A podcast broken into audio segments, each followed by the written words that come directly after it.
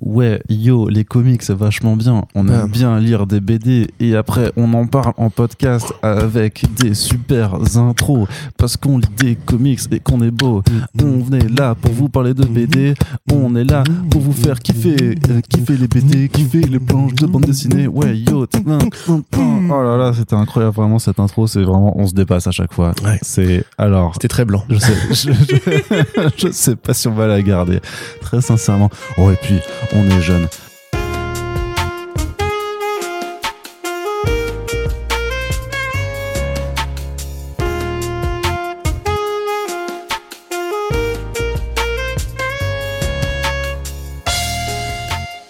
Bienvenue sur First. Print. Vous écoutez votre podcast comics préféré pour un nouveau numéro, ça faisait longtemps, des Back Issues VO pour faire le point un petit peu sur quelques lectures récentes qu'on a, qu'on a pu avoir. Et ma foi, qu'on a envie de discuter avec vous. Bah ouais. On va vous parler de comics de super-héros, on va vous parler de petits titres indés, on va vous parler de choses euh, qui sont, euh, comment dire, euh, De qualité. de qualité, Variable. Vari- oui, exactement, voilà, mais surtout sur lequel on n'est pas forcément d'accord. Alors, c'est peut-être une émission où vous sentirez un petit peu d'agressivité Ouais. dans, dans les débats. Euh, si voilà, si, euh, si le connard euh, revient comme une forme de ponctuation, ce, Oui. ce n'est peut-être pas anodin. On espère que vos oreilles chastes sauront euh, nous pardonner de ces quelques incivilités qui On se préparent. vos oreilles. Non, ça, on le fait pas, Non Corentin. Non, non, non. Déjà ne une première incivilité. on ne dépucelle pas les oreilles comme ça, Corentin. Alors, euh, on va commencer par quoi? Eh bien, on va commencer par un titre qui, qui était très attendu. C'est le premier numéro de la nouvelle série Punisher, enfin de la maxi-série Punisher de Jason Aaron avec Paul Azzaqueta et Jesus Saiz au dessin. Et pourquoi elle était attendue? Puisque euh, vous le savez très bien que le Punisher était mis un petit peu en jachère du côté de Marvel, puisque le, les- la maison d'édition avait quelques problèmes d'image avec ce personnage, dont le symbole, le fameux symbole du, crâne à tête de mort sur son t-shirt, était de plus en plus utilisé par des personnes, on va dire, peu recommandables, pour pas dire des fachos et euh, des flics un peu trop portés sur la gâchette, notamment aux États-Unis. Et bah voilà, il y avait un problème d'image publique tout simplement, même si Jerry Conway, par exemple, le co-créateur du personnage, a disait et réaffirmé continuellement en interview qu'il ne voulait pas que le Punisher soit utilisé comme un symbole par les nazis, les du, tout ça. Et bien en fait, euh, bah voilà, c'est c'est pas pour autant que euh, les nazis euh, ne, ne le continuaient pas de l'utiliser. Et en fait, ben voilà, il y a donc donc il y a toute une opération qui est faite avec cette cette nouvelle série, notamment a priori un changement d'utilisation, enfin justement un changement de logo pour en fait régler le problème d'une façon ou d'une autre. Alors c'est vrai que euh, pour l'instant on n'en est qu'au premier numéro, donc on ne sait absolument pas si le logo qui est présenté euh, dans les planches de ce premier numéro et qui avait fait partie de toute façon de l'opération de, communication de, Marvel sera vraiment le nouveau logo définitif. S'il n'y a pas for- forcément un, un petit twist à prévoir, puisque Jason Aaron sait être un bon scénariste. D'ailleurs, il a déjà écrit du Punisher. hein. C'est un retour sur ce personnage pour ce scénariste. Donc on espère, euh, grosso modo, avoir une bonne série. On ne sait pas trop vers quoi on se dirige, puisque là, il y a quand même un nouveau statu quo. Alors, on va vous le dire sans euh, tout euh, dévoiler, mais que le Punisher, Frank Castle, est devenu un peu le nouveau bras armé de The Hand, la main, l'organisation criminelle de, de Ninja. C'est le bras de la main. Et, et c'est pas mal, et je n'ai même pas, fait dormi, exprès. Voilà. Et je n'ai même pas fait exprès d'avoir ce, ce petit trait d'esprit, ça m'arrive comme ça quand on enregistre tôt. Voilà, c'est assez incroyable. Ouais, c'est vrai que c'est beau. Et, euh, et comment dire? Donc voilà en fait il a il a ce nouveau rôle là donc il travaille pour la main qui est quand même une, organi- une organisation criminelle alors que normalement bah, le Punisher bute les criminels donc on se demande bah, qu'est-ce qui a pu le mener à agir pour la main euh, de cette façon? Et donc bah, dans ce premier numéro on va un petit peu le voir évoluer au sein de cette organisation donc avec un nouveau crâne moche, on peut le dire quand même, sur, son torse, des renvois un petit peu à ses faits passés. C'est un titre qui, qui, commence aussi avec euh, bah, un flashback qui est clairement là pour retracer de nouveau les origines une fois de plus de Frank Castle, donc ancien vétéran qui a vu toute sa famille se faire assassiner par des mafieux et qui en conséquence a décidé d'aller buter le reste des criminels sur Terre. Et euh, voilà un, en fait une lutte qui ne se terminera jamais puisque la criminalité ne disparaîtra jamais, ce qui est un peu euh, le malheur de Frank Castle et pourquoi en fait c'est pas du tout un personnage recommandable, c'est pas du tout un héros en, en tant que tel. Et c'est quelque chose qui transparaît assez bien en fait je trouve dans, dans, dans, cette, dans cette introduction puisque malgré tout bah, quand on lit du Marvel ben, ces dernières années, effectivement, vu que le Punisher a été mis de côté et qu'il y a quand même une forme de, de, de, de je sais pas de politique en fait de, de containment un peu de, de la part de cet éditeur puisque voilà les héros ne tuent pas en fait. Ça fait un petit choc mine de rien de revoir un Frank Castle qui est bien quand même un Frank Castle malgré son changement de t-shirt. C'est-à-dire que des gens vont mourir et vont parfois se faire tout simplement vraiment exécuter en fait hein, par, par Frank Castle. C'est assez euh, assez cruel par moment et quelque part ça, ça enfin moi personnellement je me dis ah oui effectivement on se rappelle que c'est quand même ça ce personnage et qu'il y a rien de très héroïque et de très fun euh, là-dedans. C'est ça, c'est ça en fait que qui, qui change, c'est le côté fun. Parce que si tu lis la série de Matthew Rosenberg, qui est un peu la dernière série où il y avait vraiment du Punisher euh, en activité, euh, on va dire mainstream, contemporaine dans le canon de Marvel, puisque depuis il y a eu aussi, enfin, en parallèle, il y a aussi ce que fait Garth Ennis euh, de temps à autre et qui est vraiment la ligne Max, qui a un propos très différent où c'est vraiment le héros de Garth Ennis, c'est pas un héros de l'univers Marvel, c'est même une, une ligne qui est autonome, qui n'a pas de personnage Marvel intégré à l'intérieur à part Nick Fury. Euh, là, ce qui change en fait, c'est que quand Matthew Rosenberg écrivait le Punisher, il en faisait bien un, un dangereux psychopathe, on va dire, mais il y avait un côté, euh, il y avait un côté jouissif. Il y avait un côté en fait actionneur. Il y avait même un côté un peu malsain parce que on avait vraiment des scènes euh, où le Punisher qui est donc allé en, en, au Moyen-Orient dans la, au début de la série, vraiment tuer les hommes de Bachar el-Assad. Hein, C'était allégorique, mais ça pourrait très bien. Il aurait pu dire Bachar el-Assad, ça aurait été pareil. À la suite, quand ça avait été repris, il est retourné à New York et là, il y avait un côté, des sourires malsains du Punisher. Sauf que c'était fun dans l'action, c'est-à-dire que le côté euh, brutal était assumé. Mais c'était pas euh, drôle avec l'humour noir et acide de Garcenis. Ouais. Donc ça faisait un côté vraiment euh, vulgaire, quoi. C'était genre, regardez, il bute. ouais, mais en plus, tu t'en foutais un petit peu parce que c'est, il tapait, au final, il butait des agents de l'Hydra, enfin, il butait des, des, des, en fait, des, des, des, des faceless armies dans le sens où c'est des ennemis en fait que tu tu t'en fous un petit peu qui bah remarque dans la scène d'intro de ce numéro là justement il bute une série de personnages dont tu te contrefous un petit peu. Euh, mais plus tard, par contre, il y a vraiment une scène beaucoup plus froide en fait, où en fait tu peux largement, alors pas t'identifier non plus parce que ça reste des criminels techniquement, on te les présente comme des criminels, mais la façon dont ils sont représentés de façon beaucoup plus normale, où c'est pas justement des goons en fait. Là, tu te dis, ok, ça décapite des types qui sont littéralement sans défense. Euh, qui sont enfin voilà et là tu fais oui c'est quand même un exécuteur en fait c'est hyper brutal et puis on te montre bien parce que ça c'est un truc que beaucoup de gens n'arrivent pas à saisir je pense que Frank Castle comme tu l'as dit n'est pas un super héros c'est pas non plus un héros tout court il faut installer une, une sorte de figure tragique et c'est ce que justement Garcinis a très bien compris euh, dans l'origine Born où il en fait vraiment ce mec qui est malade qui est amoureux de la guerre qui a besoin d'avoir toujours un combat à amener des gens à tuer en fait parce que c'est un mec très dangereux euh, ce que Rosenberg ne faisait pas justement parce que c'était vraiment en plus la suite du moment où il est pris parti pour l'Hydra dans Secret Empire. Là, on voit qu'on se coupe un peu euh, de, de 10 ans de Punisher pour revenir justement au Punisher de Bendis en fait et de Ennis aussi. C'est-à-dire le côté, euh, c'est une figure qu'on peut comprendre, c'est-à-dire qu'on peut on peut l'écrire comme un humain qui fait des, atrocités, mais ça va rester un humain. Et là effectivement, c'est, il est très taiseux, euh, il tire la gueule, il est toujours dans l'efficacité. Et effectivement, c'est dessiné de manière à ce que tu comprennes que ce qu'il fait est très grave quand même. Donc là, il a pris le contrôle de la main. Euh, donc la main qui, comme on le sait, vénère une divinité qui s'appelle The Beast. Euh, qui donc ce qui est le, personnage enfin, comme, l'enjeu de Shadowland un peu qui a été réutilisé dans la série Defenders où euh, la main cherche une sorte de tueur parfait ou bien un héros qui basculerait dans le mauvais camp pour réveiller une sorte de dragon qui prendrait possession du corps de ce personnage là donc là évidemment Frank Castle c'est assez logique de prendre lui vu que c'est un tueur très expérimenté.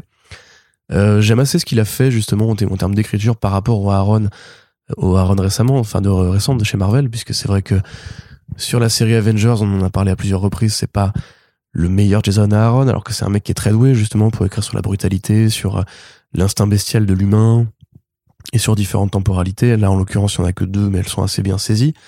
Euh, c'est la grande prêtresse de la main qui va chercher Frank Castle et qui dit maintenant tu vas effectivement porter ce logo un peu japonais tu vas te mettre au, katana plutôt qu'au fusil à pompe et bah tu vas être notre notre chef et euh, c'est suffisamment bien fait pour que déjà moi je suis, curieux de voir effectivement comment est-ce qu'il va euh, euh, assumer de soit casser l'image du Punisher soit juste la la laisser passer en voyant si le public parce qu'on peut aussi se dire que c'est une série de tests pour Marvel pour voir si les gens sont prêts à séparer d'eux-mêmes l'image du Punisher de ces mouvements qui ont récupéré juste son logo en vérité euh, et est-ce que on peut le rendre plus méchant, c'est-à-dire en, assumant qu'en fait on écrit une série sur un salaud, hein, c'est pas du coup du tout interdit. Il y a des très bonnes séries sur des salauds, euh, Breaking Bad, voilà par exemple, euh, tout en justement le laissant dans ce qu'il est. Tu vois, c'est est-ce que justement il va complètement casser Frank Castle? Ou est-ce qu'il va euh, juste assumer que c'est un volume de plus pour le représenter aux gens et que les gens comprennent en fait que c'est effectivement un tueur froid, etc. Au niveau du dessin, on a quand même de très très belles planches, je trouve. Euh, celle notamment voilà où euh, il fait son mouvement de de, de katana Ouais, ouais, ouais. vraiment euh, à, à la Kurosawa quoi où il traverse le mec et tout la scène de combat avec la main dans son appartement aussi qui est très très Ouais, belle ouais. Et c'est rare d'avoir justement ce genre de scène de combat très mutique en fait où il y a juste des flingues où il y a juste des sabres et, et des mecs s'entretuent de manière très violente on lance des shurikens sur le Punisher ah il est dé- déchiré etc les scènes de décapitation où justement tu vois que il cut sa narration juste avant de Ouais, et moi je me demandais, moi je pensais Ouais. que ça allait être pas montré. et non, non, voilà. Et Et, en fait, et- deux pages plus loin, en fait, il te le montre et c'est effectivement une bonne scène de décapitation. Alors tu me disais que, enfin, hors micro, tu me disais que on avait oublié en fait euh, ce côté un peu, un peu barbare du, du Punisher. Moi, c'est vrai que fan de la ligne Max, euh, ça, me fait plaisir en fait de retrouver ça. Oui, mais c'était il y a Marvel qui longtemps. assume, tu vois. C'était il y a longtemps la ligne Max quand même. Oui, oui, complètement. Mais quelque part, c'est quand même le personnage qui a eu le- la plus longue durée dans la ligne Max et qui a toujours eu en fait cette espèce de d'apparat très à part en fait de l'univers Marvel. C'est-à-dire qu'il a besoin d'exister dans un univers clos où il peut faire ce genre de saloperie. Et là, de retrouver Marvel qui fait ça avec ses artistes et ce scénariste, ça me fait très plaisir. Non pas que j'ai besoin de tête décapitée euh, tous les matins, hein, mais le, voilà, j'ai- on dirait que Marvel assume enfin, tu vois. Assume enfin ce personnage-là, ne veut pas en faire un commando stylé et le rend à ce qu'il était depuis le début. Et surtout, voilà, le résultat est agréable pour moi. C'est bien écrit, c'est bien narré, c'est bien dessiné. bon, pour l'instant, on voit plus Zaketa que c'est Zaketa du coup. Ouais. ouais. Non, non, non, c'est euh, C'est Saïs c'est Saïs. Ok, on voit plus Saïs que Zaketa. coup, Atakada, il fait juste l'intro en fait. hein. Exactement, et donc il fera la séquence passée, puisqu'encore une fois, Aaron plusieurs temporalités. Euh, le nouveau logo, moi je l'aime bien, j'avoue. Je... Ah ouais, bon, il est- pas plus que ça. Bah, il fait très euh, masque de Anya, tu vois, ou féodalité japonaise. On s'est pas débarrassé de l'ancien logo en plus, parce que le Mm. plastron est encore dans sa, dans sa piole. Et puis il y a un twist de fin, et là pour le coup, c'est vrai qu'on peut se poser la question de où est-ce que ça va aller. Bah, disons qu'au moins c'est la seule. Au, au final, c'est vrai que ça reste cohérent dans, dans ce que tu comprends du personnage, c'est que c'est- que c'est la seule raison qui pourrait pousser Frank Castle en fait à, à servir une organisation criminelle. Ouais. En fait, Ouais. donc ça paraissait logique, mais par contre, c'est vrai, c'est pourquoi, pourquoi, euh, pourquoi montrer ça? Qu'est-ce que ça implique? Parce que tu te, tu te doutes bien aussi que ça ne peut pas rester. En Eh bah, fait, évidemment. c'est c'est un leurre. C'est euh, Évidemment, et là du coup, est-ce que on va avoir droit à un twist affreux Mm. ou euh, genre ah non en fait c'était un scroll, tu vois, comme ça. Euh, ou est-ce que ça hein, va, c'est- euh, ouais. Est-ce que c'est définissant pour l'avenir Je ne sais pas. En attendant, c'est vrai que c'est cool de retrouver donc un Aaron en forme, avec de bons artistes et un Punisher qui enfin re- ressemble au vrai Punisher, Ouais. euh, contrairement à celui de ces dernières années. Moi, je suis assez content de ce point de vue-là, même s'il y a beaucoup de zones d'interrogation et que ça ne règle absolument pas euh, la question du Punisher facho. À mon non, avis, bah pour l'instant euh, non, mais non, mais mais en même temps, c'est pas, un truc- c'est pas un truc qu'il fallait régler de toute façon, mais euh, enfin, c'est un autre débat, mais je pense que Marvel aurait juste pu assumer de dire que les personnages de fiction sont de la fiction et qu'ils ne sont pas maîtres des réappropriations, euh, ou alors faire des procès directement aux assos qui utilisent, enfin, aux assos, aux mouvements qui utilisent euh, le logo de Frank Castle. Mais voilà, enfin derrière euh, le Punisher, ça reste un personnage qui est apprécié par des gens qui sont aussi euh, contre la violence, parce que c'est un héros de fiction comme Judge Dredd, euh, qui est un flic fasciste élu par des gens de gauche en majorité, tu vois. Donc euh, enfin, voilà, après je sais pas ce que t'en penses de ça, mais Bah, en fait, c'est bien que Marvel fasse quand même état de, des problèmes qu'il y a dans, dans ce genre de réappropriation, parce que après, c'est bah, après c'est le danger forcément tout le temps, c'est que de toute façon, la pop culture appartient à ceux qui la, qui la consomment, à ceux qui, qui la partagent, et donc il y a des réappropriations, tout le monde, enfin par, par tout le monde. Après, c'est sûr que quand tu mets le symbole d'un personnage sur des matraques ou sur des flingues, parce qu'en Ouais. fait, ton but c'est d'aller taper des types ou de buter des types, oui, euh, on, on, on, on se rappelle que de toute façon maintenant que Marvel appartient à une boîte qui s'appelle Disney, euh, qui ne peut pas en fait euh, laisser passer ça, faire comme si de, de rien n'était. Et puis en, et en même temps, Di- Disney a tellement de, euh, on va dire de d'incohérence en fait dans sa façon de gérer l'image de ses propriétés, la façon Ouais, de, ouais, de véhiculer en fait des, des messages ou pas avec avec ces, ces, ces- ces- les histoires de, de produites. financer des campagnes de politiciens d'extrême droite qui veulent faire interdire l'homosexualité. par exemple aussi. Donc, donc en même temps, moi j'aurais été d'accord que sur le principe, à la limite, faire une série très euh, très rentre dedans, en disant bon bah maintenant on va faire un nouveau volume de Punisher, où il va buter des fachos, plus pour vous dire allez bien niquer vos darons, euh, vous n'êtes pas en fait, euh, on, on, ne vous aime pas et quitte à s'aliéner les, qui, qui Mais le problème c'est que tu as aussi, euh, j'imagine, euh, du coup une partie conservatrice euh, du public en fait qui la, zone grise, genre je ne suis pas facho, mais je n'apprécie pas qu'on mette de la politique dans mes comics. Ouais, c'est ça. Et de là-dessus, je pense qu'ils peuvent pas, ils, bah, ils veulent le fric des, des ouais, complètement. De, de cette partie grise du, du lecteur et en même dire temps. des rednecks? Non, non, non, mais parce que non, mais parce que voilà, ça devient trop caricatural aussi. Enfin, le monde est, plein de nuances. Et je veux dire, c'est pas parce que euh, t'aimes pas euh, la, la, vraiment avoir une, on va dire, des messages ouvertement de gauche dans tes comics que t'es forcément du coup parce que c'était complètement de l'autre bord politique. Donc faut, voilà, faut y mettre de, de la nuance aussi. Et, et je pense que que l'éditeur, bah son, ça reste son, son but premier, ça reste de vendre aussi.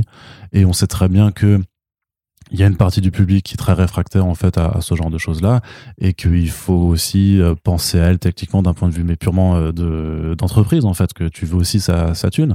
Et donc il y a voilà c'est c'est un équilibre qu'il faut avoir. Faut trouver le bon auteur du coup pour instiller un message peut-être tout en proposant au premier abord vraiment une histoire qui est là juste pour l'histoire et pas forcément pour le message qui est derrière même si on sait très bien qu'une histoire sans message c'est euh, c'est comme euh, je sais plus c'était quoi la, la fausse de... non mais c'est il y a une fausse sans fromage euh... ouais c'est ça voilà. Non mais il y a une fausse parfum. non mais il y a une fausse déclaration de Stanley par rapport aux meufs euh, et les nichons un truc comme ça je sais plus un truc super sexiste mais si si mais non mais pas. Ah non, je confonds avec ça, tu sais, oui, par rapport au numérique, où il disait, ouais, c'est comme euh, que la BD numérique, c'est comme euh, les, les, femmes, tu peux pas les toucher en vrai, je sais plus, comme un truc trop bizarre. Mais je me perds, je, je sens qu'on me perd, je, je, je, je creuse ma tombe en direct. Mais ce n'est pas grave. Je sens que les gens sont ravis d'avoir appris cette, cette fausse anecdote. Ah, tout à fait, exactement. euh, Qu'est-ce que je voulais dire? Non, donc voilà, je pense qu'il n'y a pas de solution facile à trouver ouais. et que peut-être que cette série Punisher permettra de faire un entre-deux qui satisfera tout le monde ou en tout cas qui permettra à Marvel de, de se dédouaner en fait de la reprise. Mais après voilà on peut très bien dire aussi ok vous mettez un logo moche à la place qu'est-ce qui empêche au pire aux gens de se réapproprier ce logo moche aussi euh, ou ça empêche pas du, du, coup de dire ah bah c'est bien continuez à utiliser votre logo naze et, euh, et à s'aliéner du coup tous les lecteurs qui sont attachés à ce symbole parce que il reste super iconique. Et donc bah d'un côté t'auras Marvel qui utilisera le logo moche en disant ouais c'est bon c'est plus utilisé par les fachos mais les fachos ils peuvent continuer d'utiliser l'ancien logo de toute façon ouais, ça, ça va pas les empêcher. Donc à un moment l'intérêt de faire des procès à mon avis mais... ouais c'est ça c'est plutôt ça. Ou d'être limite très très très franc. Très, très je sais pas si tu te souviens très mais il y avait euh, très Castle. Mmh. il y avait une, une année où euh, une équipe de football américain je crois d'une petite ville des États-Unis avait voulu utiliser un logo de chauve-souris euh, pour ses maillots oui, oui, etc oui. et DC avait proposé de faire un procès en mode mmh. vous le retirez sinon ouais. Donc, quand quand même t'es procédurier à ce niveau-là. Ah mais DC est très très, très petit truc. Hein, euh, ouais. Je me demande si voilà, est-ce que DC Comics laisserait passer si les fachos prenaient le logo de Batman euh, À mon avis, ils iraient. Au, je pense qu'ils iraient au contact. Hein. Pas pour, pas pour dire que l'un meilleur problème, que Après, le problème, c'est que euh, quand c'est fait par des individus, est-ce que t'as le le temps d'aller cibler un Enfin, je ah, mais il y a des boîtes, hein, qui font du merch euh, Punisher dans les stands justement de ces rallyes de le Unite the Right ah ouais? et tout. okay. Ouais, okay. Dans les, les gun shops, les, les armuriers aux États-Unis, tu vois, tu sais, le logo du Punisher avec le drapeau américain en surimpression, avec le truc Navy Seal et tout. à cause de Chris Kyle. Après, ça reste une tête de mort, quoi. La tête de mort, j'ai envie de dire, elle appartient à tout le monde. Hein. Mais avec les grandes dents. Mmh. ouais, pas les grandes dents. En tout cas, moi, je suis plutôt satisfait par ce numéro. J'ai mmh. assez hâte de voir la suite. Très bien. Eh bien, on continue du côté de Marvel avec une nouvelle série. Euh, une nouvelle série de sur She-Hulk, euh, ouais. le personnage de She-Hulk, Jennifer Walters. Donc c'est écrit par euh, Rainbow Rowell et c'est dessiné par Roge et Antonio. Et il y a deux numéros de sortie. Et de quoi ça parle? Eh bien, bon, ben, Jennifer Walters, jusqu'à présent, elle était très utilisée dans les euh, Avengers de Jason Aaron, encore lui, puisqu'il est partout. Et en fait, euh, elle décide, en tout cas dans cette série-là, on dit c'est bon, elle a quitté les, les, Avengers, elle essaie de mener une nouvelle vie normale, sachant qu'elle est un petit peu, elle est un petit peu en galère, en galère de thunes, en galère de fringues, en galère de taf aussi. Donc euh, c'est, ça veut vraiment reprendre ce côté un petit peu euh, une héroïne, enfin une super héroïne, mais avec une vie plus ou moins normale, c'est-à-dire que euh, voilà, on la confronte à des problèmes qu'une femme de voilà de, de une femme dans la vie active peut rencontrer euh, à, New York. Et en même temps bah ça reste Jennifer Walters donc euh, quand elle rencontre quelqu'un dans la rue c'est euh, Titania qui veut se battre avec elle. C'est un ancien allié c'est Jack of, Jack of Hearts qui, qui qui débarque aussi.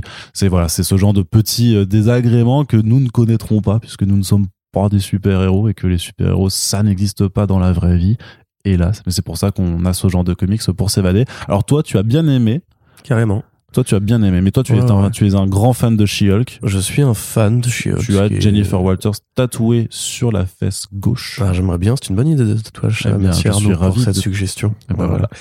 Euh, un jour, si je le fais et que tu, l'as- tu revois ce tatouage, tu pourras dire euh, en pleurant, euh, c'est grâce à moi. Je lui ferai un bisou. Euh, Donc effectivement, je suis un fan de She-Hulk et je pense qu'il faut être fan de She-Hulk pour rentrer dans cette série ou curieux euh, du personnage. Déjà, ce qu'il faut dire, c'est que bon, il y a la série télé qui devrait arriver cette année euh, et ça ressemble pas à un produit de commande explicite. C'est-à-dire que généralement, quand une série télé arrive, Marvel fait ce qu'il faut pour que le personnage redevienne perméable.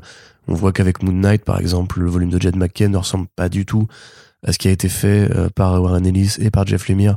C'est beaucoup moins expérimental, c'est beaucoup moins isolé de la continuité. On est vraiment sur une série plus mainstream, ce qui n'empêche pas qu'elle est sympathique au demeurant, mais qui est plus classique, on va dire. Là, c'est pareil, c'est-à-dire qu'on a pris le modèle de She-Hulk qui passait par plein d'étapes. Euh, la dernière série 2018 qui était beaucoup plus sombre. Euh, le volume de Aaron, enfin le volume de Aaron, sa présence dans les Vengeurs où c'était juste en fait une Hulk euh, avec des cheveux longs, quoi, hein, littéralement. Euh, la visite d'attributs justement beaucoup plus monstrueux. Ouais, mais il lui avait fait, sais, il lui a fait une petite relation avec Thor quand même. euh, Oui, non, mais d'accord. Mais ce que je veux dire, c'est que physiquement et au niveau de son caractère, elle n'avait plus rien à voir avec la She-Hulk de Byrne, avec euh, les She-Hulk au- d'avant. En fait, généralement, She-Hulk est toujours She-Hulk, plus ou moins, toujours transformée. et C'est juste une grande nana musclée, euh, voilà, avec des cheveux longs, effectivement. Mais là, il l'avait fait en mode euh, Hulk, comme son cousin. Alors, on peut se dire qu'effectivement, c'est une sorte de, comment dirais-je? Je sais pas si le mot féminisme euh, couvre bien cette situation-là, mais l'idée, je pense, c'était de dire pourquoi faire deux cas, deux écoles. Elle a les, les rayons gamma comme tout le monde. Il n'y a pas de raison qu'elle soit une, en plus que She-Hulk elle aussi asso- associée à un côté sexy, euh, qu'elle soit une grande nana sexy, plus quand son cousin, lui, devient un gros monstre vert. Donc pourquoi pas à la limite, mais c'est vrai que les fans euh, puristes dont je suis ont toujours eu un peu plus de mal avec euh, cette lecture-là. Sauf ceux qui aiment vraiment les meufs très bulky. On pense à un pote qui nous écoute peut-être. Et je pense d'ailleurs qu'il a dû bien aimer le numéro aussi parce que là, ce qui déjà te, te marque, c'est, alors au-delà de ce, retour à la normale, entre guillemets, c'est le style de euh, Antonio, euh, ou Roger Antonio, je sais Non, pense Roger. que- Roger Antonio sûrement. ouais. Non mais Roger, moi j'aime bien. Roger Roger. Antonio. Antonio, c'est déjà c'est très joli. C'est super Euh, beau, ça c'est vrai. C'est très joli, c'est très léger. euh, les per- enfin, toutes les nanas sont super expressives. Ouais, c'est, les expressions des visages sont vraiment super chouettes. hein. Ouais ouais, bah il leur fait vraiment une sorte de bouille. Il y a un petit côté, euh, comment s'appelait ce comics qui est sorti récemment chez Archie? Euh, sur euh, la copine de Jughead. La grande, là. Ouais, ouais, ouais, qui revient Ethel, je crois, un truc comme ça. Mm. Il y a ce petit côté Big là. Ouais, c'est ça. Il y a ce petit Big, côté là ouais. dans le style, pareil au niveau du, du style vestimentaire. Il y a Ouais. des, un côté voilà genre c'est un peu une série fashion aussi. T'as Jen Martel sur les covers qui sont vraiment très très Ouais, jolis. ouais, bah, Jan Bartel, ouais. Euh, t'as ce côté un peu ouais, la nana qui, qui retrouve la grande ville, qui est un peu paumée, qui se fait. C'est Sex and the City, hein. Exactement. Sans le sexe, juste Ouais. la city. voilà. C'est juste. C'est City Et city. In the city. In the city. de HBO. Mais là effectivement, euh, c'est pas pour rien qu'on dit ça, c'est qu'en fait.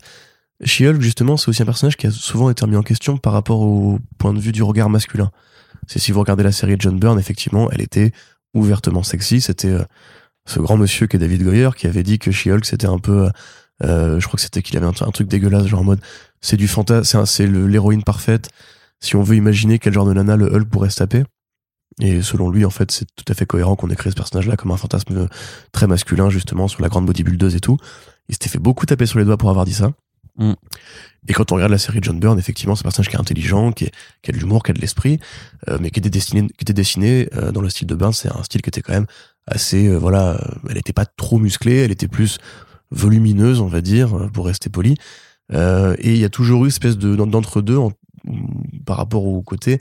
Pourquoi c'est pas une masse de muscles comme son cousin C'est vrai qu'on peut se poser la question. Et différents artistes ont essayé de circuler autour du problème.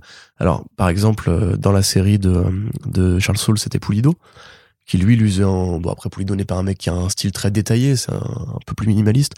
Euh, pareil, reprenait en fait un petit peu l'esthétique de Burn, en moins sexy, en plus naturaliste, on va dire. Là, quelque part, c'est toujours naturaliste parce que on a une transformation qui est quelque part assez anamorphiquement, anamorphiquement, anatomiquement à chaque fois, Ouais. anatomiquement correct. C'est-à-dire que c'est effectivement une nana qui est grande, qui est musclée, euh, qui a des gros, bons gros bras, des bons gros épaules, et qui justement a un visage qui est très réaliste parce qu'elle a des expressions qui sont vraiment calquées sur ceux d'une d'une vraie nana entre guillemets. Euh, donc déjà c'est super agréable comme point de vue parce que on est dans le sexy, c'est-à-dire qu'elle est effectivement dessinée, voilà, elle en tenue légère, elle combat Titania. Après on voit que euh, elle se met voilà dans sur son plumard et tout. Il y a vraiment ce côté un petit peu c'est sexy mais c'est du female gaze. C'est casual, ouais. Tu vois, c'est c'est un regard féminin justement sur ce personnage qui a toujours été une incarnation du sexy, mais qui est rendu à un truc plus humain, plus plus naturel, voilà, plus plus réaliste même quelque part, et aussi plus doux. Enfin parce que c'est pas une chiole qui est monstrueuse justement comme celle d'Aaron, qui est bête. On la rend à son intellect, on la rend à sa fragilité aussi quelque part. Et on la rend à sa douceur. Genre avec Titania bah, elle est son pote en fait à force de, se taper dessus.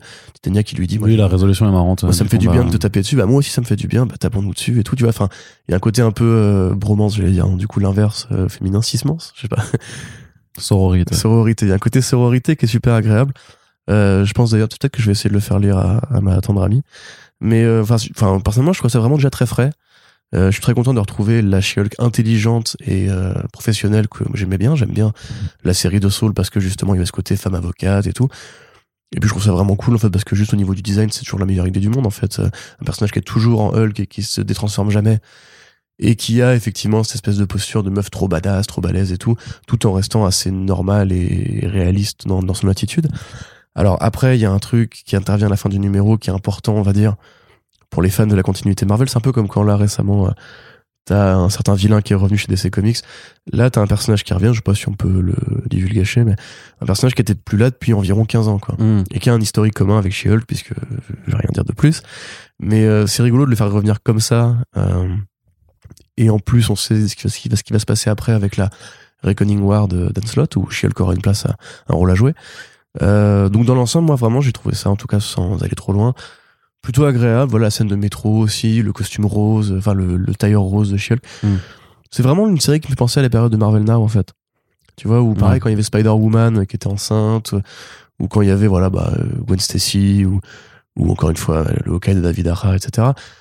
Tous ces espèces de moments où on prend des personnages qui sont très installés et qui justement souffrent un peu d'avoir été trop utilisés dans un sens, et où en fait on les rend à une sorte de normalité, de côté quotidien, sans renoncer à leur qualité essentielle euh, et sans c'est l'idée que Marvel est un monde de super-héros, mais qu'on peut aussi écrire comme un truc limite un peu de tranche de vie, limite un peu soap opéra. Tu dis, bon, moi j'aurais pas forcément dit Sex and the City, mais c'est vrai que ça, fait vraiment penser au début d'une série télé, quoi. Euh, même, c'est un côté méta. Elle dit, j'en ai marre de, recommencer à zéro. Euh, euh c'est là, c'est là, c'est la nana qui a un peu tout perdu, qui repart vivre chez une pote, qui doit retrouver un taf, euh, euh, qui quand elle se bat maintenant veut plus déchirer ses fringues et tout. Donc dans l'ensemble, je trouvais ça vraiment super, ouais, super frais, super léger, sans prise de risque et sans prise de tête à la fois. Et par rapport à la série qui arrive, je pense pas que ce soit un indicateur de quoi, que ce soit, mais je trouve ça bien qu'on ait au moins rendu la vraie, euh, parce qu'à mon sens c'est la vraie she c'est-à-dire celle qui justement ne se met pas en comparaison avec son cousin en fait, et n'est pas non plus une figure forcément traumatique. Euh, ça a toujours été un personnage léger. C'est même elle qui a entre guillemets inventé ce que fera plus tard Palmiotti, ce qu'on fera plus tard Palmiotti Connor avec Harley Quinn. Hein. Il y a vraiment d'énormes emprunts, d'énormes clins d'œil. Là, c'est pas méta, mais on reste dans un univers Marvel qui est en canon, qui est qui est euh, cohérent avec le reste de la saga, on va dire. On n'est pas d'un truc juste justement isolé à la She-Hulk de Burn où euh, c'est vraiment du Deadpool euh, mm. parallèle, qu'on va dire. Donc, enfin, je suis assez content en tout cas. Et je, encore une fois, je trouve vraiment les dessins très très jolis. Ouais, alors ça, je suis d'accord avec toi vraiment sur le rendu très joli d'Antonio. Et la colo aussi est très sympathique. Mais quand même, on est dans aussi, dans l'exemple même de du comic book très décompressé en fait, où si tu regardes à la fin de la lecture de ton numéro, tu dis quand même Bon, ok, c'était cool, c'était plutôt sympa à lire, mais il se passe pas grand chose en fait. Et euh, autant moi je suis je suis client de, enfin moi ça me dérange pas forcément euh, à, à, tout point de vue, mais même avec le deuxième numéro, donc t'as quand même en fait où les trois quarts c'est une longue discussion en fait avec ce personnage qui euh, qui revient. Et pareil, la progression de l'intrigue en tant que telle ne va vraiment pas très très loin en fait. Et je pense que sur un rythme de lecture mensuel, c'est quelque chose qui peut être problématique et qui peut décourager très très rapidement en fait euh, des lecteurs et des lectrices en fait d'aller poursuivre, passer en fait les deux premiers numéros. Tu dis ok j'ai compris quel rythme ça va avoir. En fait, ce sera beaucoup plus agréable à lire en album directement et t'es face à un titre qui clairement te, te favorise le trade le, le, trade waiting. Et à la limite, on peut se demander aussi, après, enfin, c'est une question faussement, euh, c'est une fausse question, c'est pourquoi ne pas, en fait, directement sortir ce genre de produit en album plutôt que de, euh, de, de le faire en single issues. Mais c'est Marvel il faut qu'ils vendent des single issues donc euh, voilà. Ou à l'inverse c'est pour ça que je faisais le comparatif c'est que moi ça me fait vraiment penser à un rythme de webtoon en fait. C'est que même au niveau du dessin, je trouve ça ressemble encore une fois à ce qu'a fait Marvel récemment. Et puis c'est, enfin de ce que je comprends du format webtoon, c'est un truc où tu peux te permettre de casser un peu justement cette espèce de dynamique de compression, décompression, pour faire un truc un peu plus op opéra, plus tranche de vie, et compagnie. Euh, bon moi vu que je lis en numérique, ça m'aurait pas changé grand chose, on va dire. Ça change beaucoup de euh, choses, par contre, sur la construction de ta planche, hein, le webtoon. Ouais. Euh, bah, En tout cas, je trouve ça effectivement, voilà, ça me fait penser à ces expériences que fait Marvel en ce moment. Et je te dis quelque part, j'apprécie qu'ils aient pas essayé de, de faire un truc trop gros. Tu vois, j'apprécie le côté intime, le côté minimaliste. Ouais, non, mais tu peux être intime, arrive, tu peux être intime et tu peux raconter des choses aussi. Tu peux être intime un soap, et, hein, et, euh. et- et faire avancer un peu plus le- ton, ton le- le dialogue dont tu parles, c'est clairement l'ex qui revient euh, Mmh. à l'appartement bourré, ou alors le, le pote du lycée qui, qui sonne à ta porte. Tu vois, c'est des, c'est des mécaniques de comédie romantique, quoi. Il y a pas de. Ouais, mais à 4 dollars le numéro par mois. euh, Ah, je comprends, je comprends tout à fait. Mais que je veux dire? par contre, ce sera clairement meilleur à lire en album, euh, à mon avis. Mais euh, voilà, et je- j'ai hâte de voir ce que fera Rocco Antonio à l'avenir chez Marvel. mmh, très bien. En tout cas, au moins, je te rejoins sur le fait que c'est plutôt joli. On continue, Corentin. On passe du côté de DC. On fait un dernier titre de super-héros avant de parler de, de trucs plus indés. Enfin, il y aura un petit peu de super-héros dans l'indé, ce sera, ce sera un peu particulier. On avait pas dit qu'on allait s'insulter à un moment donné? Si, mais on va pas aimé trop chiolque, en fait? C'est c'est là. Connard Mais j'ai, ouais, c'est Voilà, ça. ça. Non, mais tu vois qu'on est, on est quand même respectueux. Mais je comprends ton Ah. point de vue parce que t'es plus, t'as, du coup, t'as bien expliqué. T'as bien mais parce que t'es fan aussi. Il est gentil, vous avez vu. Comme dans la chanson de Pascal Obispo. Obispo, pardon. Qu'est-ce que c'est que ces références? Bah, je- fan de Pascal Obispo, Ouais. c'est incroyable. T'avais les lunettes jaunes à une époque Ouais, c'est ça. Les cheveux, les je rasé les cheveux. J'existe. comme ça. Allez, Corentin, je disais, on passe du côté de, de DC. Et donc, forcément, si on est du côté de DC Comics, vu qu'à l'heure actuelle, il n'y a qu'un seul héros, héros qui est publié chez DC, eh ben, on va parler de Batman. évidemment. Ouais. Mais pas n'importe quel Batman, puisque c'est la nouvelle, euh, c'est la nouvelle série, mini-série euh, Batman Killing Time de Tom King et David Marquez. Donc Tom King qui a fait un run incroyable sur le personnage. En tout cas, euh, c'est un peu le meilleur run de Batman ever. Je pose mes mots comme ça, je le dis. Grant Morrison, tu peux retourner te coucher. Voilà. Scott Snyder, au revoir. Ah, mais t'essaies de me provoquer. Frank Miller, salut. C'est pas un run, Frank Miller. Ah, c'est des mini-runs, quoi. Ah, ça, ça s'appelle des, arcs. Ouais, mais non, mais dans l'ensemble, tu vois, parce que t'as Year One, The Returns. Je sais pas si suite et tout ça. Non, le meilleur run, ça reste évidemment Morrison, mais Ouais, peut-être que les fans de Danny O'Neill et Neil Adams te diraient que tu n'es qu'un qu'un profane. Un fifrelin, un fifrelin, très certainement. Non, mais euh, que- qu'est-ce que je veux dire? Non, donc voilà, quand même un run qui a duré longtemps, 85 numéros, grosso modo, c'est toujours pas fini d'ailleurs, hein, techniquement, Batman 80 c'est toujours pas fini. Ça, Toujours pas ça fini Non, c'est toujours pas fini. J'ai lâché l'affaire. Ouais, bah c'est trop dur à suivre. En, aussi, en c'est- régulier, c'est trop dur à suivre en fait, parce qu'il y a tellement de retard à chaque fois. Euh, mais voilà, 85 numéros de 2016 à 2020, euh, enfin de, fin 2019. Donc euh, c'était la période Rebirth. C'était quand même, il y a eu des passages que moi je trouve vraiment mortels. En tout cas, c'était mortel à suivre en mensuel ou même parfois en, en, en bimensuel. Donc voilà, très très bons souvenirs sur ce personnage. Euh, Tom King qui reste un auteur qui est de très très bonne facture. Euh, et d'ailleurs, petite euh, qu'on a reçu sur First Print, hein, je vous le rappelle, pour son premier créateur own. Écoutez, Super Friends en VO, ça fait plaisir. Il y a Tom King, c'est First Print quand même, c'est quand même- c'est plutôt cool. Voilà, c'est bon, je me suis passé. Là, là, en fait, il sourit, mais à l'intérieur, il hurle parce qu'il a eu Tom King dans un podcast en France. Mais c'est probablement le seul qu'il a eu. Et il n'a pas été particulièrement plus écouté que les autres bah, ouais, bah, les gens, les gens ne se rendent pas compte. Écoute, qu'on sait qu'il y a euh, beaucoup de fans. Ce, n'est- pas grave, ce n'est pas grave. C'est peut-être juste le- la, la, la barrière de On la aura plus langue. de monde pour Sean Murphy, t'inquiète pas. Effectivement, effectivement, mais si tu pouvais ne pas spoiler un petit peu les, euh, les arrivées des, des, des artistes dans le podcast, s'il te plaît, ça me ferait plaisir. Corentin, donc Tom Kim qui revient sur du Batman, il ne l'a jamais forcément quitté, mais en tout cas là il revient sur un titre. Batman Killing Time, qu'est-ce que c'est? Ça parle d'un braquage. Batman qui va essayer euh, de d'empêcher, enfin pas d'empêcher, mais qui se rend compte en fait qu'il y a eu un braquage euh, sur lequel en fait Catwoman et le Riddler et le Pingouin se sont se sont unis. Et on va pas en dire plus puisque c'est un premier numéro qui vraiment expose son pitch tout simplement, mais avec une forme de narration là aussi très particulière, très, euh, enfin très Tom King, qui est encore différente hein, de ce qu'on a pu le voir Mm. faire sur sur plein d'autres séries et qui découpe en fait voilà des, des séquences de, de façon temporelle en jouant sur l'instant présent, sur du, du, du flashback, puis euh, du, du, du retour au temps présent, puis du très très long flashback très lointain, tu sais pas ce que ça, ça vient faire là forcément, avec l'enjeu de savoir qu'est-ce qui a été volé et pourquoi ça semble réellement très important euh, en fait pour tous les pour toutes les personnes euh, qui sont impliquées. Il y a un jeu vraiment de de, de passage de personnage à l'autre pour essayer de, de montrer en fait qui est lié à qui à quelle action et à quel moment et tout ça.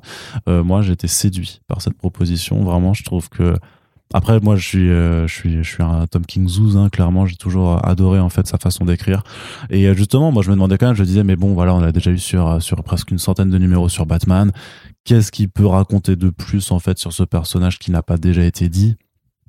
Et en fait, bah, c'est peut-être pas forcément quelque chose à dire sur le personnage que vraiment juste en fait s'amuser avec un forme de récit, enfin le récit de braquage, dans cet univers-là, avec ces personnages-là qu'il maîtrise et qu'il connaît euh, de toute façon. David Marquez au dessin, c'est le feu. Vraiment, je trouve, enfin, c'est un style mainstream, très, très mainstream, mais que moi, j'apprécie particulièrement. Euh, là, Corentin lève les yeux au ciel. Pas du tout. Je l'ai entendu faire. il a fait oh le con et euh, donc voilà donc moi je suis euh, très content de la proposition alors que je m'attendais vraiment pour le coup à être euh, pas du tout enjoué et par rapport justement à la profusion de titres Batman bah, je m'amuse vachement plus sur un Killing Time que par exemple sur le Batman The Night de, de Chip Zdarsky no offense à tous les gens qui, qui, qui aiment beaucoup ce, ce qu'il fait ouais non mais no offense à ces gens effectivement mais bon faut quand même enfin faut dire les bails, à un moment. faut dire les bails, faut, je veux dire. Faut, dire les faits. Starsky, il est pas à niveau. Faut dire les termes. Bon, quoi, Storm King, merde. Bah, non, en plus, je sais pas si je suis forcément, enfin, moi, je comprends vraiment pourquoi t'as préféré ce truc-là, parce qu'à mon avis, c'est mieux construit. C'est quelque part plus original aussi, parce qu'encore une fois, il ne s'agit pas de raconter juste l'adolescence tourmentée de Bruce Wayne, qui est d'ailleurs de moins en moins un, un fou ou un tourmenté psychologiquement, ce qui est un peu triste, je trouve, mais euh, parce que c'est pas rationnel de se déguiser en chauve-souris pour aller tabasser des mecs, hein, je rappelle. Oh, tout le monde le fait au moins une fois dans sa vie, Corentin. Tu non, mais tu vois, là, on avait parlé pendant le podcast de Imposter et de, de même du film qui rend justement le côté un peu noir et, et vraiment, oui, euh, enfin psychologiquement euh, déséquilibré de Batman. Et je trouve que c'est l'inverse que fait Zdarsky, c'est-à-dire qu'il en fait un truc beaucoup plus normal et limite qui, quand tu suis la série, a l'air d'être en fait, oui, tout à fait logique. Pourquoi il est, il est devenu Batman? Bah voilà, c'est oui, bah moi j'aurais fait pareil à sa place. Je trouve ça un peu triste. Après, là, t'as fini, du coup, tu me. Ouais, c'est bon, tu peux m'insulter, ouais. D'accord, alors. T'es rien qu'une merde. Ah, bah ça, bah ça, de toute façon, ça c'est, ça c'est notoriété publique, Corentin, donc. Euh. Moi, j'avoue que j'ai du mal avec le style de Marquez. C'est techniquement. Ah techniquement, on va dire, si on aime ce style-là, évidemment, c'est très propre, très carré, il n'y a pas de reproche euh, majeur. C'est du meilleur, c'est du meilleur euh, Tony S. Daniel que Tony S. Daniel, en fait. C'est un petit peu ça, ouais. ouais. complètement. On peut trouver que la colo est un peu froide, mais c'est de la colo d'essai mainstream, euh, parce que ce n'est pas du Black Label. Hein. Euh, donc, effectivement, ça ressemble beaucoup à ce que Tom King a pu faire euh, sur, enfin, je veux dire au niveau du style, sur sa série principale, tout en étant, alors ça, ça se passe un petit peu avant War, War of Jackson Riddles, si j'ai bien tout compris, euh, puisque là on a un Riddler qui est assez différent, qui est beaucoup plus beau gosse. Euh, c'est un Riddler qui est très beau, inexplicablement, qui a une belle mâchoire carrée, des beaux yeux bleus. Euh, ils vont effectivement faire ce braquage avec un découpage en point de vue voilà, on va dire que plastiquement, voilà, j'ai pas vraiment de reproches euh, énormes à faire. Il y a des trucs qui m'agacent un peu, comme le fait que King tombe encore un peu dans ses, vieilles pratiques de rythme euh, saccadé. Euh, par exemple, quand il y a un flic qui va voir le commissaire Gordon, il fait bien un monologue de trois cases avant que le personnage lui réponde. Et ça commence à me saouler personnellement parce que là, il arrive à faire quand même dialoguer des personnages. Ça c'est bien, il y a vraiment des échanges qui font naturel. C'est pas le King qui euh, met deux personnes dans une pièce qui ne savent vraiment pas du tout comment communiquer et qui te fait répéter quatre fois la même réplique pour que tu comprennes qu'elle a du sens. On est sur un truc beaucoup plus normal, beaucoup plus, euh, beaucoup plus, oui, beaucoup plus hollywoodien en fait. Ça fait vraiment, oui, petit film de braquage euh, sans grande prétention, à part effectivement pour ce flashback très lointain dont tu parlais qui, enfin, renseigne évidemment sur le, qu'est-ce qui a été volé, on va dire. Mais derrière ça, j'ai quand même du mal à me dire que déjà c'était particulièrement utile de faire cette série maintenant pareil au niveau du trade waiting, je pense que je vais peut-être apprécier de lire ça en album, mais là de mois en mois, ça va me saouler parce que ça va être cliff de fin sur cliff de fin. Le style de Marquez, encore une fois, j'y reviens. C'est vraiment moi tout ce qui m'agace dans euh, les propositions de comics euh, en super-héros. C'est-à-dire que c'est voilà la moindre meuf a des jambes de 18 km, la moindre splash page c'est une patate ou une arrivée en volant de Batman les moindres mâchoires sont carrées, encore une fois. Et c'est comme tu dis, effectivement, l'affiliation avec Tony Daniel, euh, ou même un petit peu Fabok aussi, ou, ou Clayman, hein. il y a vraiment un, petit côté Clayman aussi dans ce que fait euh, euh, Marquez. En fait, j'ai l'impression d'avoir déjà lu un peu ça. Tu vois, c'est peut-être que Tom King est trop présent sur Batman, ce qui appelle à peu de renouvellement finalement, parce que même si là c'est une proposition différente, c'est les mêmes personnages. C'est encore Catwoman, c'est encore le Riddler. Alors moi, j'ai adoré, j'ai adoré hein, War, of Jackson Riddles. À mon sens, c'est un arc dont on parle trop peu dans les arcs euh, Year One, Year Two de Batman. Parce qu'on avait un Riddler qui était vraiment mis sur un pied d'égalité avec le Joker, qui était le boss du crime de Gotham City, qui était effectivement beaucoup plus menaçant, beaucoup plus inquiétant, beaucoup plus cruel. Là, c'est un gentleman cambrioleur. C'est, il y a juste une scène où Tu il est un peu c'est un peu Arsène Lupin? C'est un peu Arsène Lupin, même au niveau, tu vois, de l'élégance qu'il a, c'est un dandy. Encore une fois, Marquez lui fait une tronche vraiment très beau gosse et tout. Mais après, c'est le propre des auteurs, de toute façon, de pouvoir présenter un même personnage sous différents traits de personnalité ou sous différentes, euh, avec différentes façons de faire. Ouais, moi, j'avais bien aimé le premier, tu vois, du coup, Mm. quelque part. La première version qu'il avait fait, je trouvais ça plus original, plus intéressant que. Pareil, la Catwoman, euh, c'est la femme fatale. hein, voilà, c'est la compagne bah oui, du, bah, du classique. braqueur. Oui, bah, classique. Ouais, mais tu vois, Catwoman, il a été plus loin avec. Là, j'ai l'impression d'avoir une sorte Ouais, mais justement, de... s'il revient en arrière. Bah oui, mais justement, ça fait un petit peu rétrogradation, tu vois. C'est. Bah, Oui, bah, un très bel argument. bah oui, bah, tu- effectivement. Bah, je à pas- des je concours de rhétorique. Je suis pas d'accord, connard. Après, voilà, je te dis, enfin, j'ai pas d'énormes reproches à faire. bah, alors, dehors- ferme ta gueule. en dehors du fait qu'à mon sens, il y a vraiment trop de Batman et que, que je suis saoulé, en fait, tu vois. Je suis vraiment, je suis saoulé, quoi. genre. Eh ben, il y a autre chose. Et là, on est un peu obligé d'en parler. C'est Tom King qui oui, revient sur mais bien Batman. sûr. Non, mais oui. Même par rapport à, Bat- à Batman Catwoman, où là encore, j'ai des reproches à faire au dessin. Je sais pas qui c'est qui dit Clayman qui dessine. Clément, ouais. Bah, tu vois, Clayman, il a un problème avec le cul de Catwoman, par exemple. C'est un, un gros problème, à mon avis.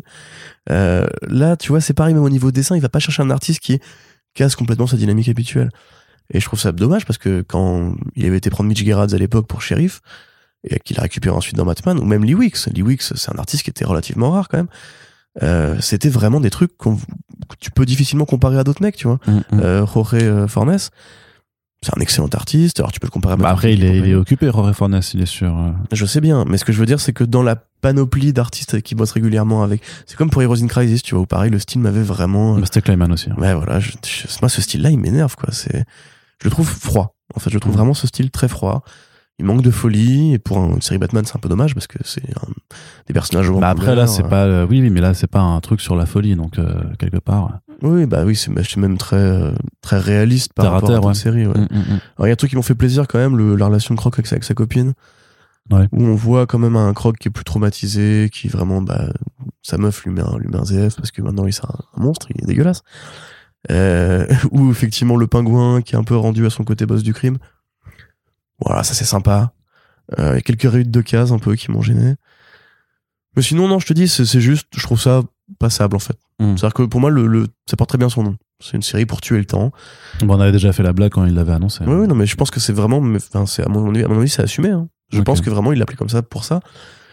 Et j'aimerais bien que, quitte à ce que King revienne, comme tu l'as dit, j'ai jamais quitté Batman, euh, il nous refasse des trucs un peu plus ambitieux. C'est quand même le mec qui a fait Nightmare, tu vois. Mm. Euh, c'était par- particulier, hein, évidemment, tout n'était pas incroyable, mais c'était très ambitieux. Mais moi au final Nightmare je crois que c'est une, une partie de son run que je préfère. Je pense que c'est la partie Ouais. de son enfin en fait j'aime beaucoup la, le pré-mariage avec euh, quand il y a Joel Jones notamment qui dessine tu sais c'est les préparatifs Ah, en oui, fait oui. du mariage donc vraiment la, la période juste avant entre Quand ils vont voir Talia Al Ghul et, euh, ouais c'est ça voilà, tout ça et après ouais Nightmare aussi que je trouve Bat, fantastique quoi. Ouais. Bah, moi, moi, il y a le procès avec Mr. Freeze euh, que je trouve vraiment génial aussi. Bah, c'est Lee Wicks. Tout le, tout le côté Looney Tunes un peu qu'il avait fait, c'est où il avait vraiment Ouais, mis ouais, dans le canon en fait les personnages de Ah, Looney Tunes. Euh, le I Am Bane aussi génial, War, War of Jackson Riddle. ça c'était bien construit ça. J'ai plus de mal avec la fin de son run dès lors que Thomas Wayne en fait euh, apparaît. Là, je trouve qu'il se paume un peu et qu'il est encore une fois Bane tout le temps Bane. Mais voilà, enfin, je te dis à mon avis, il y a connaissant son niveau en fait par rapport à Rorschach, par rapport à, à Supergirl, à Strange Adventures Strange Adventures, je trouve qu'on est sur un Tom King qui a fait du. Voilà. Il s'occupe les mains, mais c'est pas un truc que je dirais, ouais, foncez dessus et compagnie. D'accord, très bien. Eh bien, on va passer à la suite, Corentin. Ouais. Et on va continuer, enfin, on va, on va passer dans l'indé. On va faire une petite pause euh, avec les super-héros, puisqu'on va parler de Little Monsters, numéro 1. Donc, le nouveau titre qui réunit Jeff Lemire et Dustin Nguyen, fantastique euh, duo à qui on doit entre autres Descender puis Ascender et qui là donc nous emmène aux côtés de gamins dans une euh, dans un monde post-apocalyptique dans une cité euh, très américaine euh, abandonnée. Euh, il n'y a plus d'adultes en fait. C'est euh, c'est un peu comme sa majesté des mouches mais euh, Complètement. mais voilà avec des gamins qui s'ennuient. Et dont on comprend très rapidement qu'en fait ils ont un petit problème avec le soleil. A priori ils doivent rentrer euh, se terrer euh, à, à l'abri quand le soleil euh, pointe. Alors c'est pas du tout un spoiler puisque c'est clairement indiqué en fait dès, la- dès la couverture hein, en, en gros.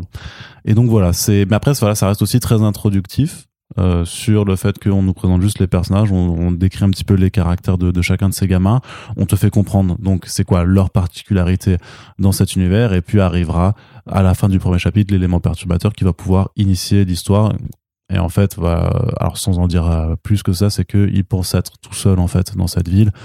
On s'apercevra qu'ils ne le sont pas forcément. Et voilà, ça c'est pas non plus, voilà, c'est pas spoiler de, de dire parce que c'est vraiment en fait le, le, le- le- l'intrigue euh, qui, qui doit qui doit euh, démarrer. Alors pour le coup, c'est joli, c'est toujours très joli de toute façon quand c'est euh, du Dustin euh, Nguyen, ça c'est sûr. Le fait d'avoir quelque chose en noir et blanc avec juste quelques touches de couleur, c'est plutôt bien bien adéquat en fait par rapport à, à ce que ça présente. Par contre, je te parlais de décompression avant. Ouais, ouais. Et ça, par contre, là, vraiment, tu prends, tu prends le premier numéro et tu fais bon, honnêtement, C'est vide. ouais, Il, il se passe rien. se- ouais, c'est ça. Alors on peut considérer que c'est une qualité, hein, le contemplatif, euh, le fait de vouloir prendre son temps, d'installer justement cette ambiance morose, puisqu'il se passe rien, parce que dans leur vie, euh, ces personnages-là, bah, il ne se passe rien depuis très longtemps, depuis 100 ans apparemment. Mais c'est vrai que, alors moi j'ai mis euh, ce numéro dans le programme parce que c'est Jeff Lemire et que c'est Dustin Nguyen, c'est Descender, c'est Et tous les numéros de ce programme ont été sélectionnés par l'ami Corentin. Ouais, bon, j'ai- mais avant de les avoir lus Donc si respectivement. cette hein. émission vous a fait chier, c'est à cause de Corentin. Voilà, faut, faut Mais t'as pu aussi. parler du, de Killing Time, t'es content, non? Non. je pense que les gens vont comprendre que c'est moi qui fais le programme quand on fera le numéro euh, qui suit, mais euh, les numéros qui suivent. Mais euh, ouais, effectivement, là, j'aurais peut-être dû le lire avant de le mettre dans le programme parce que c'est simple, j'ai même pas grand-chose à en dire. C'est, enfin, tu parlais de côté trade waiting et l'intérêt de lire en album. À mon sens, là, il aurait peut-être dû taper direct dans le roman graphique.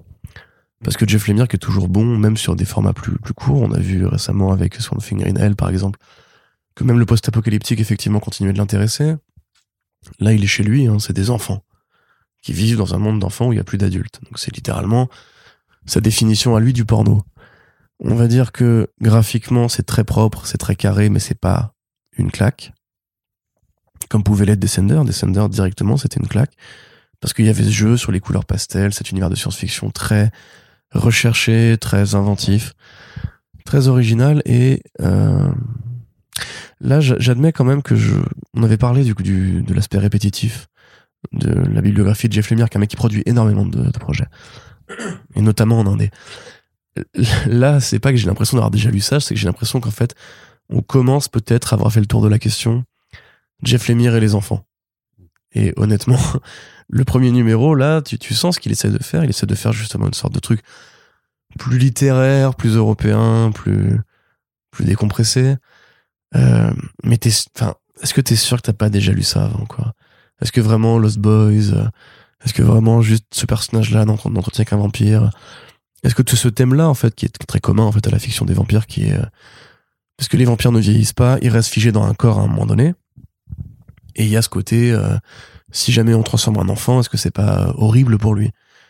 Oui, mais t'as déjà eu Black Hammer, en fait. Et t'as un personnage qui est comme ça dans Black Hammer et qui évoque ce sujet-là de fond en comble avec une famille autour d'elle. Donc là, à part si on est vraiment très fan de Sa Majesté des Mouches ou des Garçons Sauvages ou, de ce genre d'œuvre de fiction euh, où, les gamins héritent de la Terre, on va dire, même le cliffhanger, il est, il est un peu... euh, Enfin, t'as l'impression de l'avoir déjà vu mille fois, quoi. Le côté monde post-apo, et en fait, ah oui, mais non. Enfin, je sais pas, moi personnellement, c'est vrai que j'étais un peu déçu. Mais peut-être parce qu'on lit trop de Jeff Lemire aussi, tu vois, c'est c'est une possibilité. Là, il a fait Primordial récemment, qui était beaucoup plus original.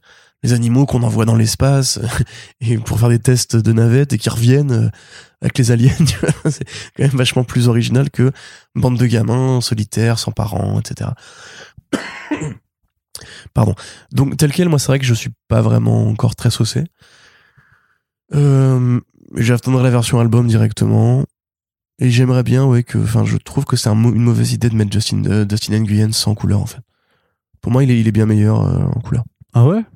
Ah, Descender et Ascender, encore une fois. Ouais, bien sûr, mais après, ça, justement, ça permet de varier un peu. Après, il y a peut-être cette envie de, de, de vouloir faire un petit peu du, une approche un peu manga, en fait, qui est, qui est bah, la première que l'on voit, en fait, chez les éditeurs de comics, même chez DC, on l'a vu avec euh, Future State Gotham, euh, qu'il y avait cette envie un petit peu de se rapprocher de, ce genre euh, de style graphique. Et puis là, le, fait est, c'est que c'est, enfin, tu sais, c'est ce noir et blanc.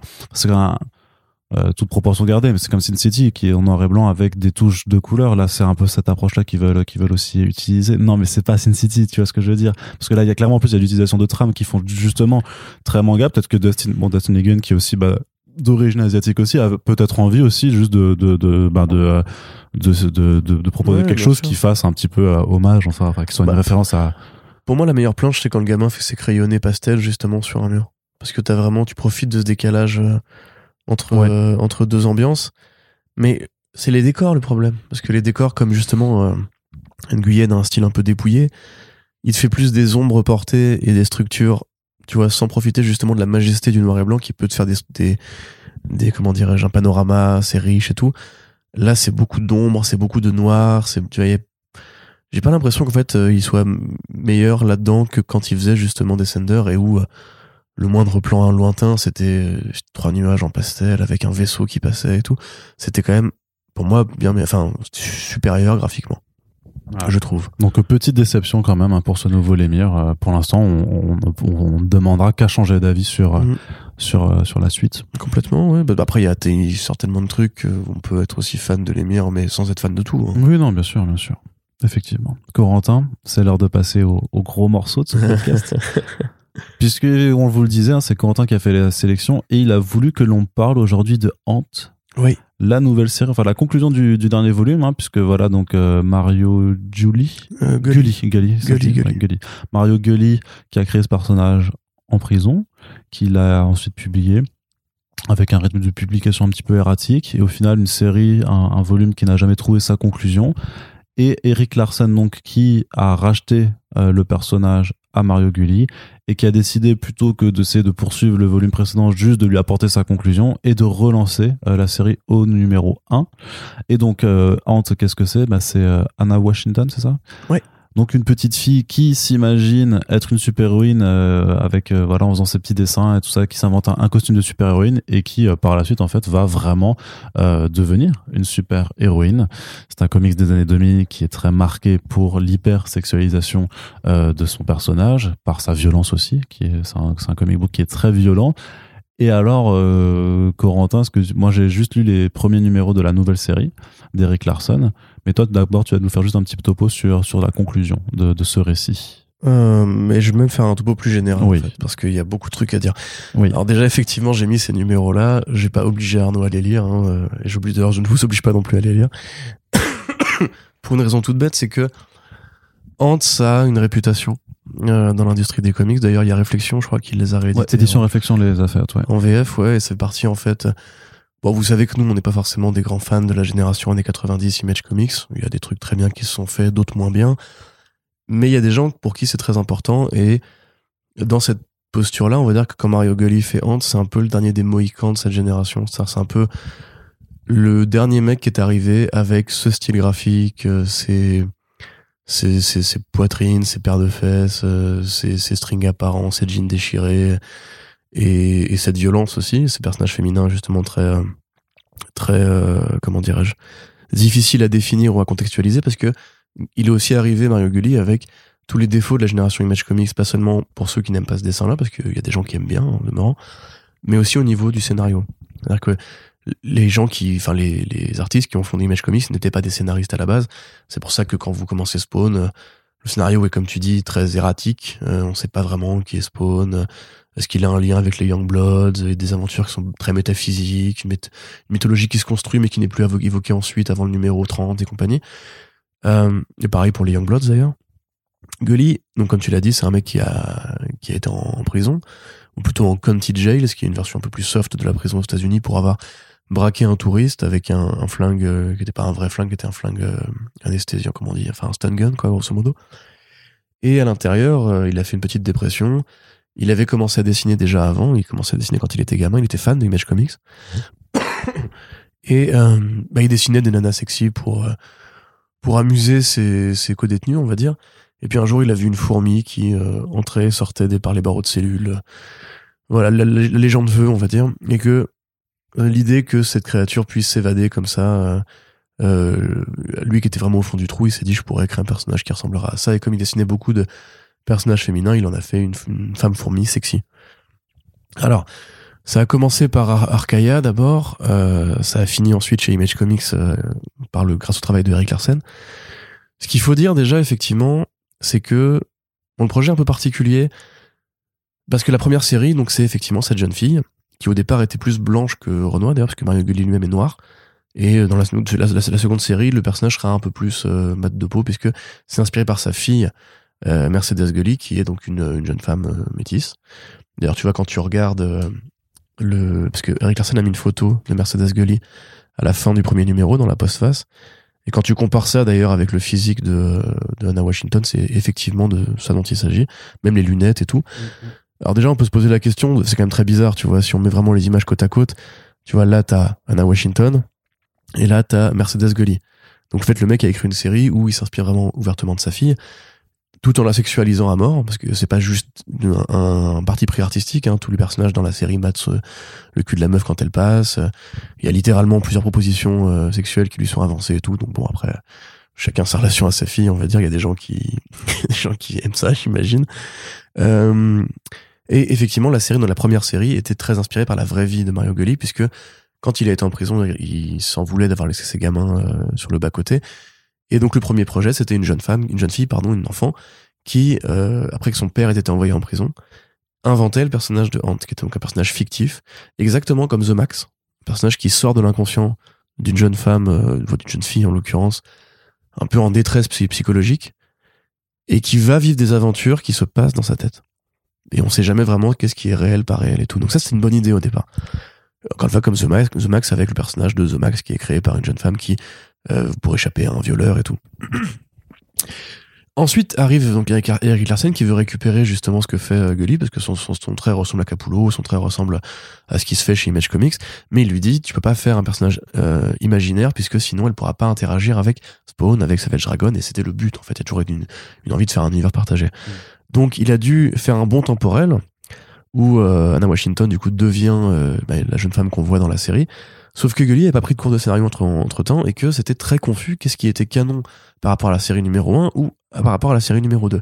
Et donc on a comme ça cinq numéros qui serpentent sur l'idée que c'est quoi son origine à ce personnage. Euh, voilà alors. Ce que va expliquer Gully à différents moments, c'est qu'en fait lui il espérait grosso modo qu'Image Comics lui ferait un truc euh, plus carré, plus propre, parce que quand il a commencé à prendre un peu de recul, euh, Larsen a mis d'autres artistes, d'autres scénaristes euh, sur le projet, et c'était très incohérent en fait. C'est que un passait, disait voilà c'est quoi ses pouvoirs, voilà pourquoi et d'où ça vient, ou alors vous l'envoyez dans une mission qui n'avait rien à voir avec l'intrigue principale, ou alors faisait un flashback qui avait rien à voir avec l'intrigue principale, et en fait de numéro en numéro c'était de plus en plus confus, de plus en plus bordélique. Euh, donc finalement voilà ça s'est plutôt mal passé on va dire. De son côté Gulli arrivait pas, arrivait pas à tenir les deadlines et tout. Lui-même le dit, c'était un pas un, un, professionnel de la BD à la base. Hein, c'était un voilà, c'était un mec qui a grandi dans dans les quartiers pauvres, euh, qui était fan de BD, mais qui a jamais vraiment suivi un cursus académique et tout. Il était au départ, euh, il a étudié la, la théologie euh, à la fac, et d'ailleurs il a, il a même fini dans une sorte de culte euh, un peu bizarre et tout. Enfin, c'était, il a eu une vie assez incroyable ce mec. Enfin, en fait, ça pourrait même être le sujet d'un article de Vice, on va dire, tellement c'est bizarre. Finalement, à, à cause de galères de fric, de son divorce et tout, il claque toute sa thune et euh, il décide d'emmener ses gamins à Las Vegas. En chemin, il a un accident de bagnole. Il faut qu'il paye les traites, il faut qu'il paye pour l'assurance et tout. Et ce qui se passe, bah du coup, c'est qu'il appelle Eric Larsen il lui fait euh, il me faut de l'argent, comment on fait? Est-ce que tu veux m'acheter les droits de Hant Parce qu'à ce moment-là, il avait déjà pris du recul. Et Larsen dit bon bah pourquoi pas quoi? Là, à ce moment-là, je crois qu'on est en 2007 à peu près. Donc euh, 15 ans passent. 15 ans pendant lesquels du coup Gully échappe à la prison parce que une fois à Vegas et sans argent, euh, il prend un flingue et il va braquer un fast-food. Bon, euh, il se trouve que le, selon lui, le procureur était fan de comics et l'a reconnu et du coup a décidé d'être assez léger au niveau de la sentence. Euh, Gully de son côté prend vraiment beaucoup de recul et il dit à Eric Larsen fais ton truc, euh, ça ne m'intéresse pas. Il y a différentes versions de cette histoire-là selon parce que c'est aussi un mec très dépressif qui a changé plusieurs fois sa, sa, sa version des faits selon les interviews sur lesquelles tu tombes. Euh, là, par exemple, Larsen ne mentionne pas du tout euh, la galère financière de Gully. Hein. Il dit juste que Gully voulait se barrer. Tu la comprends. Enfin, moi, je l'avais Ouais. quand même un peu comprise en sous-entendu. hein. Après, il, tu vois, il- enfin, selon les interviews, encore une fois, Gully dit par exemple que Larsen s'est plus ou moins bien comporté, que qu'il a pas du tout aidé à ce que Hans se lance comme il fallait que ça se lance, et qu'effectivement, il a mis n'importe qui euh, au, remplacement pour l'aider au scénario au lieu de faire un vrai travail d'accompagnement. Et donc, il a fini effectivement par dire c'est bon, on va conclure la série principale. Et c'est là, du coup, on en arrive au problème, c'est que euh, encore une fois, c'est culte pour beaucoup de gens euh, qui sont fans de ce dessin euh, sexualisé, qui sont fans de ces héroïnes euh, à, à gros fessiers. D'ailleurs, c'est même un truc rigolo parce que euh, on parlait de Rob Liefeld et tout. Rob Liefeld, les personnages de Rob Liefeld n'ont pas forcément des, bah, des, gros culs, hein, littéralement. C'est plutôt des cambrures chelous et bizarres. Euh, Gu- Gully se vante souvent d'avoir ramené un peu le booty dans le dessin euh, érotique de comics, on va dire. Euh, et la BD est connue pour ça, pour ce côté sulfureux, pour ce côté violent, pour ce côté sexualisé, etc. Et Savage Dragon, quelque part, est cohérent avec ça, parce que Larsen, ça passe par un mec que le sexe ne, ne les ferait pas du tout. Hein. Même jusqu'à récemment, il y a encore régulièrement des nanas dévêtues dans la série Savage Dragon, il y a encore beaucoup de violence. Et même s'il a beaucoup perdu par rapport au début, où il avait vraiment un coup de crayon assez, assez précis, vraiment magnifique, aujourd'hui c'est plus simple. La courbe de dessin de Larsen est un peu croisée celle de Frank Miller, on va dire. Il se dessine un peu pareil d'ailleurs aujourd'hui, ce style très minimaliste et très caricatural. Et le problème, c'est que Larsen ne peut pas faire de série en même temps. Il en est physiquement incapable. Donc quand il a fait Hand 12, qui est donc la fin de la première série, déjà scénaristiquement, c'est pas du tout concluant parce qu'en fait, ça te, rajoute, ça te rajoute une origin story parce que le but c'était ça, hein. c'est d'expliquer les pouvoirs de, de Hand, qui était soit un spray, soit une transformation, soit un traumatisme, un personnage fictif qu'elle a créé et tout. L'origine que trouve Larsen, je vais pas vous la spoiler, dans l'idée si un jour Réflexion finit par éditer à la fin du projet, c'est vraiment nul. Enfin, c'est vraiment genre une origin story façon années 90 euh, pourri quoi. Et tu te dis bon bah ok d'accord il fait ça et c'était vraiment pas beau en plus. C'était vraiment pas beau quoi. C'était euh, parce que euh, il refait en fait il refait un croisement qui avait eu lieu à l'époque de Spawn.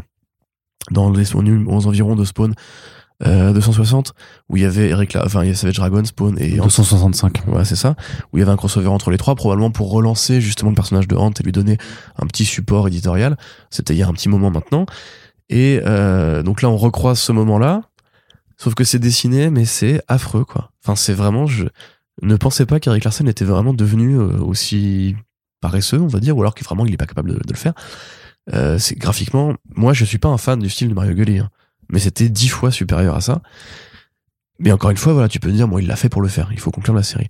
Sauf que quand il relance la nouvelle série, il fait pas une nouvelle série hante qui serait dans l'univers de Savage Dragon, limite parce qu'il y a Savage Dragon dedans, mais il fait il fait un remake des deux premières séries hante en les fédérant toutes les deux. Euh, ce qui du coup appelle à énormément de relecture. Enfin, c'est déjà très bizarre parce que Ant c'est un personnage qui est un peu c'est un peu comme Evil Dead tu vois. C'est que ouais, mais après entre Ant 1 et Ant 2 on a déjà eu plusieurs enfin deux versions différentes du même personnage. Mais le truc c'est que il veut un peu euh, justement fusionner en fait différents éléments pour apporter si tu veux l'origin story définitive en fait. Oui, mais... dire voilà il y a eu tellement de confusion avant mais après c'est vraiment destiné à des gens qui n'ont pas forcément lu le personnage avant. Mais le problème, c'est que c'est pas beaucoup plus clair, en fait. c'est que quand tu lis la série, euh, comme en fait, il reprend vraiment les trames de, euh, enfin les trames, la direction de scénario de, de Gully, t'as encore l'impression que c'est le bordel, et t'as encore l'impression que c'est pas beaucoup plus clair entre quel âge elle a à ce moment-là quand elle se transforme, qu'est-ce que son père a vraiment fait et tout. Euh, c'est plus sur l'âge de sa transformation et le côté très sexualisé. Juste après tu te dis mais attends j'avais l'impression qu'elle avait 12 ans oui, euh, il y a quelques planches et maintenant elle en aurait 20 enfin c'est ouais c'est un peu mais surtout qu'en plus t'avais un truc euh, t'avais un truc comme ça où justement dans le numéro 5 6 ou 7 je sais plus euh, t'avais un des scénaristes qui avait repris euh, à la place de Gully qui avait dit qu'elle était grosso modo née en 80 donc grosso modo elle aurait eu 35 ans au moment de la première série et tu dis mais qu'est-ce que ce bordel? Et surtout ouais au niveau du trait parce que en fait comme c'est un remake il va reprendre vraiment des cases de Gully. Et il les reprend, c'est du décalque. Hein. Là, on est vraiment sur euh, de la. Il a mis un papier, euh, comment je sais pas comment ça s'appelle, un papier calque, papier calque. Il a juste crayonné dessus. Avec son style minimaliste à lui, c'est vraiment pas beau, quoi. c'est quand, quand tu vois vraiment la gueule que ça a, les silhouettes, les yeux, l'espèce de bironde qui servent Dieu, par rapport justement au style de Gully qui avait vraiment ses fans, quoi, qui sont encore assez acharnés aujourd'hui. Euh, T'as vraiment l'impression que c'est une parodie absurde. Et en plus, ça n'a pas perdu le défaut d'être toujours aussi sexualisé. T'as des paires de miches apparentes. Euh, il a vraiment repris en fait les scènes les plus sexy, au point même de reprendre des scènes ultra sexy hors contexte. C'est-à-dire que t'as une scène dans la première série où on voit en fait Martha qui euh, Anna qui s'imagine vieillir, Martha Washington, qui s'imagine vieillir. Et donc, encore une fois, c'est sa fille, donc c'est trop bizarre, mais elle s'imagine vieillir. T'as une scène où elle est vraiment en posture euh, lascive comme ça, les fesses en l'air, avec une culotte à motif de, de babar, un truc comme ça, enfin un truc vraiment un crado quoi. Et il l'a reprise mais d'un truc qui n'a rien à voir. C'est-à-dire que c'est même pas la même scène, c'est juste le même dessin. Et quasiment tout est comme ça. Et quand t'arrives oui, et puis sur la fin du numéro, mais regarde ce qu'il fait à Spawn, quoi. Enfin, c'est vraiment pas beau du tout, quoi. Enfin, c'est. Ouais, son, spawn, en, en, impair là, c'est trop spawn, bizarre. Spawn, c'est Regarde la, la, finition des traits, quoi. C'est vraiment pas joli du tout. C'est en plus c'est super ancré, c'est super lourd, c'est pas du tout digeste. vraiment, tu, s'il y avait pas la colo, ce serait. Enfin, regarde, mais rien de moi ça, quoi. En fait, on dirait que c'est parce que quand vous faites un dessin, généralement, vous faites, des breakdowns. Vous faites votre, votre, case, vous faites des silhouettes, vous faites un premier ouais, t'as l'impression que là, il a juste ancré ses, voilà, ses layouts. il a juste euh. ancré ses layouts. Et euh, bah, du coup, moi, je vous avoue, je suis pas non plus le plus grand fan du monde de Hant. Par contre, j'ai une passion sincère pour euh, ce genre de projet absurde parce que c'est un peu comme Dark Knight Strikes Again, tu vois, que j'aime bien au premier degré au demeurant, mais euh, le dessin très particulier, la colo très numérique de Lynn Varley à ce moment-là, quand tu vois le truc, tu te dis forcément qu'il y, a quelque chose qui a, déconné dans le processus éditorial, quoi. Euh, c'est comme quand on est fan de Nana ou quand on est fan de d'abomination de, cinéma où on se dit mais qu'est-ce que c'est comment ça a pu autant se barrer en couille et tout moi j'avoue que c'est un truc qui j'ai une passion morbide pour ça une obsession pour ce genre de projet euh, complètement délirant. C'est pour ça quelque part que j'arrive pas à ne pas être passionné par Rob Liefeld ou par la génération Image Comics qui a vraiment des, des tonnes d'aberrations dans ce style-là. Hein. Mais je me mets à la place des fans de Hand qui ne lisent pas juste Hand pour le côté mais qu'est-ce que c'est que ce délire euh, qui pour le coup ont attendu 15 ans quand même 15 ans euh, pour ce projet et qui probablement ont eu foi en Eric Larsen qui est un, grand monsieur de la bande dessinée des pères fondateurs d'Image Comics je crois qu'il est encore vice-président ou qu'il a un poste comme ça euh, très important qui fait un truc pareil euh, déjà en se battant les couilles de ce que probablement Gully voulait faire au départ, en annulant complètement tout le côté euh, personnage inventé, fantasmé et tout, et en faisant un remake de ses cases en moins bien et en finissant même pas ses, ses, ses, dessins, enfin c'est vraiment, je trouve, euh, invraisemblable. Alors, évidemment, là, ça n'a pas forcément sa place dans, dans, dans ce programme de, de, numéros sympathiques qui sont sortis récemment. Euh, après, j'espérais un peu qu'Arnaud, du coup, mettrait peut-être un truc pour équilibrer à la fin et qu'on finisse pas forcément sur une note pareille. Mais quelque part, dans Force Print, on essaie aussi de vous conseiller des lectures. Et on, et on ne lit pas forcément pour les bonnes raisons. Mm. on peut vous conseiller une lecture pour euh, juste par curiosité malsaine, on va dire.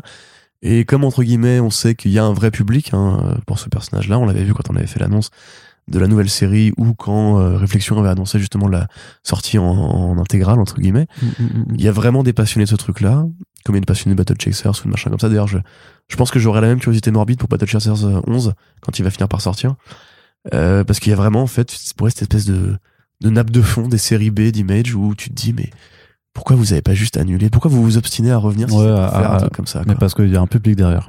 Ouais, mais là, franchement, j'ai été voir les message boards et je te jure que Larsen, mais T'as des gens qui ont, je pense, ont fait des poupées, des poupées vaudou euh, de Savage Dragon avec des, des cutters pour le déchirer ah gueule, quoi.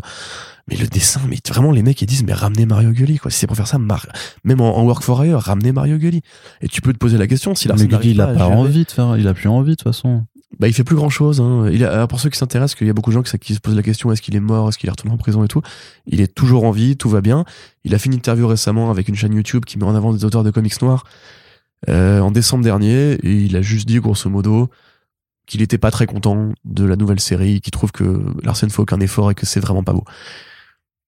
Ah, il l'a dit comme ça. Il a, je bah, mec, américaine, il, dit, il y a toujours une sorte de, de, voile, mais il dit grosso modo que lui, il respecte seulement les gens qui font un effort et que là, clairement. Euh, ouais, mais en même temps, j'ai envie de dire, si t'étais pas content, fallait pas revendre les droits, mon gars. Ah mais ça, c'est un mec, c'est le capitalisme aussi. Il a fait ce qu'il a pu pour payer, euh, pour, pour, payer sa vie après un accident de bagnole. Hein. Et le mec, c'est vraiment en plus écrasé au niveau carrière ensuite. C'est vraiment un destin manqué de ouf parce que quand tu vois que ce que des mecs comme Capullo qui étaient de la même génération que lui ont fait ensuite chez bon après il c'est pas la même, finesse de trait on est d'accord il aurait pu il avait bossé chez Marvel et tout il avait commencé à percer un peu et puis il s'est éclaté la gueule quoi après le mec après c'est plus pour des raisons personnelles que professionnelles ouais c'est ça hein. quand tu lui écoutes parler il te parle de suicide il a changé son il a changé son nom il veut plus qu'on l'appelle Mario Gulli il veut qu'on l'appelle OMG pour Original Mario Gulli c'est un mec qui fait du Jeet Kune et tout. Enfin, ça, il a vraiment un profil très particulier. Moi, j'avoue que ça, je suis assez fasciné par contre, juste pour le, tout l'apparat qui est ouais, autour. Tout ça. ça fera un bon dossier. Euh, Peut-être quand la série d'Eric Larsen sera finie. Mais euh, voilà, bah, je voulais en tout cas partager hein. ça avec vous parce que je trouve ça vraiment euh, complètement, complètement dingue. Quoi. Eh bien, je suis sûr, je suis sûr qu'à défaut d'encourager des gens à la lire, au moins ça va. Je suis sûr que ça a titillé la curiosité euh, des, des, gens. Voilà. Notamment Donc, si Réflexion veut faire un concours avec la page First Print, euh, on est preneur. ça, ça, attendra le, la, la, sortie du nouveau volume parce que j'imagine qu'il vend. Mais par contre, c'est vrai que Réflexion sort euh, et peut-être que c'est déjà sorti. Il faudrait que je, je vérifie. Mais The Max de Kiss. Donc ah ouais, ouais, ouais, ouais, on l'avait. Trop bien. Donc il euh, faudra qu'on en reparle. Euh. Ça par contre il faut le lire les gars. Mm. Et je crois que c'est tout bientôt ou peut-être même qu'on a loupé la sortie que c'est déjà que c'est déjà disponible. En tout cas voilà c'est euh, ça on vous en reparlera fortement parce que ça fait partie c'est comme le, le body count tu sais de chez chez Vestron ça fait partie de ces curiosités ou de ces trucs vraiment assez assez iconoclastes assez cultes en fait de, de, de, des comics des années 90 qui, qui sont cool en fait c'est cool de les voir revenir voilà c'est ces petits éditeurs indépendants qu'on vous encourage à soutenir comme toujours bien entendu sur ce, on en a fini pour ce Back Issues VO très cher Corentin. Ouais. Ça, on, reviendra prochainement pour faire de, de, le point sur des sorties VF, évidemment, euh, parce qu'il y a beaucoup, beaucoup de choses qui sortent et il faut qu'on trouve le temps de vous en parler en VO et en VF. Euh, oui, oui, on est très occupé. C'est le temps juste qui nous fait un petit peu défaut, mais ne vous inquiétez pas, on euh, se donne les moyens de le faire au mieux que possible. Et en attendant, on espère que ça vous a plu euh, malgré tout. Vous pouvez réagir aux différents comics abordés si vous les avez lus ou si vous comptez les lire après euh, nous avoir euh, entendu en parler. On vous rappelle aussi que la meilleure façon de soutenir ces podcasts, c'est de les partager tout simplement partout sur vos réseaux sociaux euh, pour faire vivre euh, la culture comics. Et puis si vous avez des petits sous qui vous restent quelque part, eh bien vous pouvez euh, contribuer également à rendre le podcast pérenne sur le long terme en vous rendant sur notre page Tipeee. Merci à toutes et tous de nous avoir écoutés et on vous dit à très bientôt pour le prochain podcast. Salut Salut